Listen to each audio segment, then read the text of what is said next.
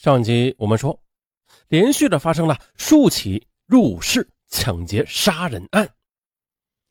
自1998年1月至1999年2月，短短一年时间里，在前郭镇中心地点就连续的发生了三起入室抢劫杀人的特大恶性案件，共杀害七人。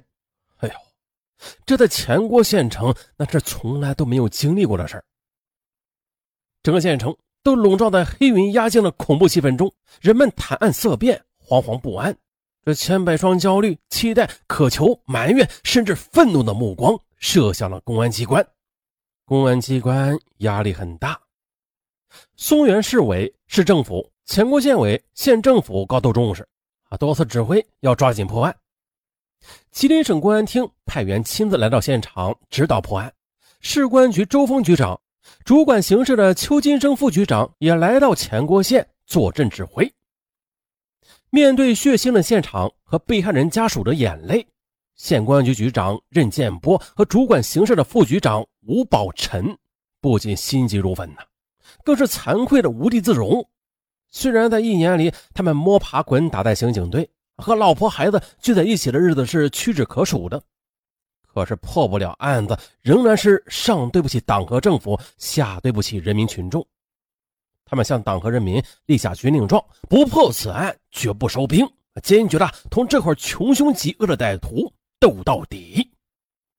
侦查员在接下来的调查中得知了，案发次日上午的一男青年手持着孙守良的存折到储蓄所支取了现金两万元。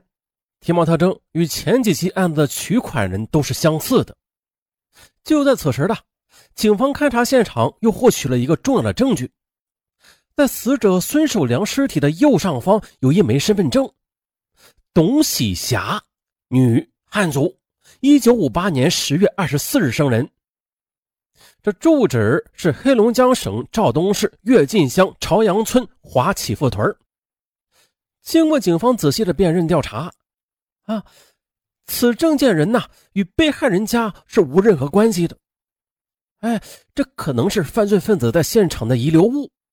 于是，警方立刻又派出精干警力赴黑龙江省公安厅调查此身份证的持有者。案件似乎露出了一丝曙光。可是很快的，董喜霞的身份就被查清了，她居然是一个已死之人。哎呀！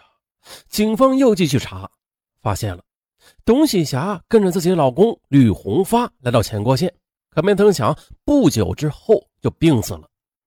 董喜霞被火化后的，她的身份证被放在她的骨灰盒底下，但是后来就没了。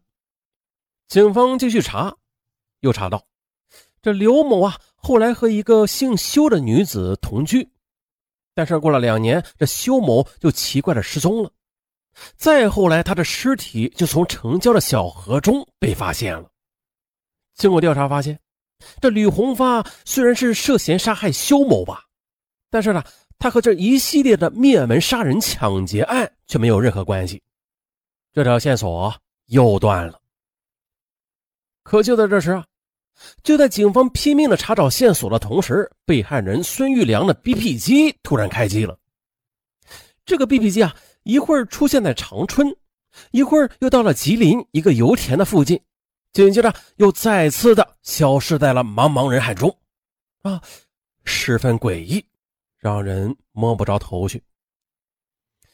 就在前郭、农安两县的协查办案的过程中，前郭县公安局专案组断定了，这此案犯就是前郭县人，具体侦查范围依然是以县城为主，辐射周边的乡镇。接着，他们又抽调了精干警力，这一场大兵团作战擂响了战鼓。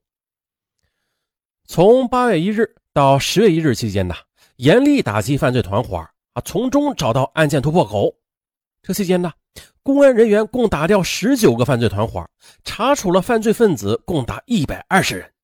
然而呢，这入室抢劫杀人的魔头和他的同伙依然是漏网之鱼。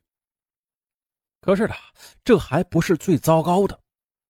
一九九九年十二月十六日，位于市邮政局对面的前郭镇玉荣房屋开发公司的一楼内传出一条爆炸性的新闻，说是的，在鸿雁商都楼下经营家用电器的王建民、妻子任艳荣以及五岁的小儿子被杀，家中四千元的现金、一部手机、一台 BP 机以及金银饰品被抢走。技术人员对案件现场进行了详细认真的勘查。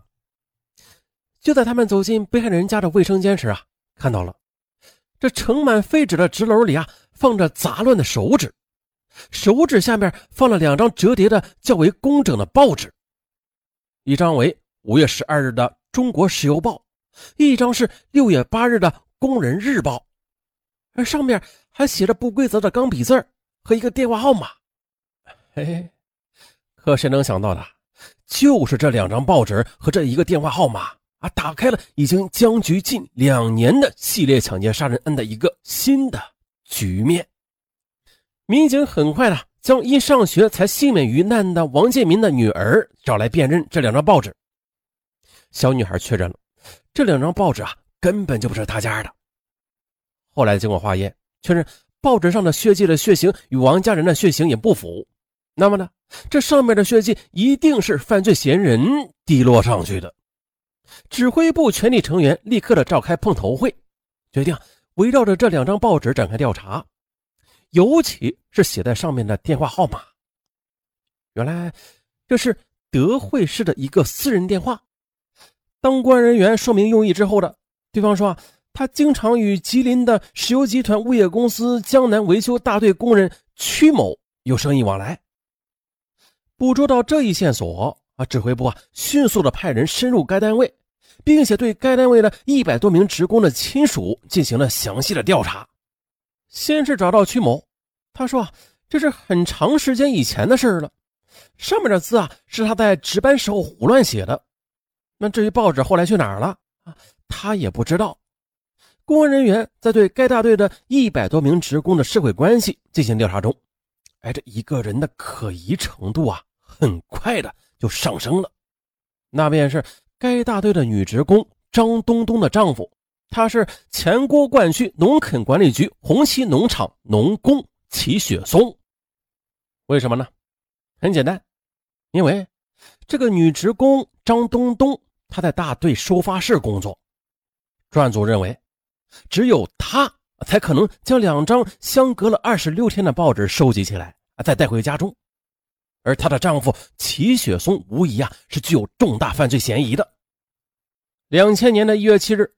当公安人员调查齐雪松时，还发现了其左胳膊小臂上有两处明显的刀伤，这两处伤势瞬间的引起了民警的高度注意。齐雪松解释不明白自己身上的刀伤的缘由之后，公安人员便提取到了齐雪松的血样，送到了省里检验。但是呢，就在专案组围绕齐雪松的社会关系进行调查的时候，他的家人却拒绝配合。但是专案组还是发现了齐雪松啊和他的同父异母的哥哥齐雪峰关系很密切。当问到张东东和他的亲属的时候，他们却全部的矢口否认。专案组找到齐雪松前妻的姐姐了解情况，对方却直接的破口大骂。他说呀：“我妹妹早就跟齐雪松离婚了，你们他妈的找我干什么呀？”嗯，这种种迹象都表明了。两家人还是有着密切的来往的，在警方强大的压力面前的他们终于的是如实的交代了齐雪松的种种不正常之处。可是此时的齐雪松啊，全家都已经搬到大安市了。根据张东东讲，说对方有手机一部。根据这一线索，警方就火速的赶到移动通信公司，很快的便获得了齐雪峰的笔记。与储蓄所取款的那个神秘人的笔记一对，还有这几名技术人员几乎都惊呼起来：“啊，这笔记完全的是出自一人之手！”紧接着，拿去长春检验齐雪松的血型的结果也出来了，与杀害于岩松现场遗落的血迹血型系同一个人的。好，一月十日的历史记下了这一天。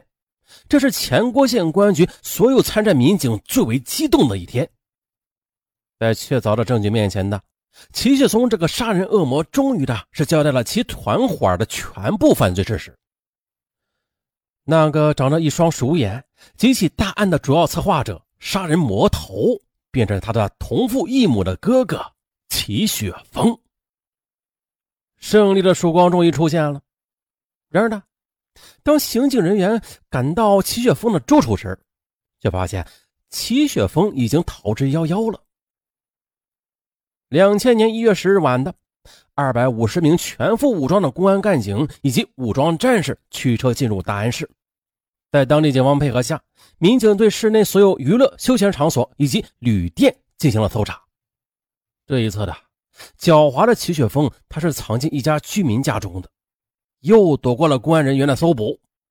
第二天的，齐雪峰这个杀人魔头就如热锅上的蚂蚁，坐卧不宁。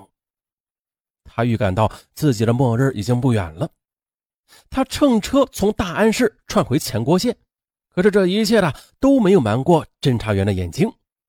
前郭县公安局民警经侦查得知。这齐雪峰已经进入了前郭镇内，指挥部立刻派人在进城的各个路口进行堵截。啊，可是这一次啊，齐雪峰他又逃出了公安人员的视野。哎不过呢，这已经是瓮中捉鳖了。很快，就在这一天的黄昏，齐雪峰也走进了末日。当吴宝臣等公安人员冲进了其在前郭县王宝镇的亲属家时，侧卧在炕上的齐雪峰还在估测着自己的命运的凶与吉呢。啊！几名民警以迅雷不及掩耳之势将其给抓获。然后吗？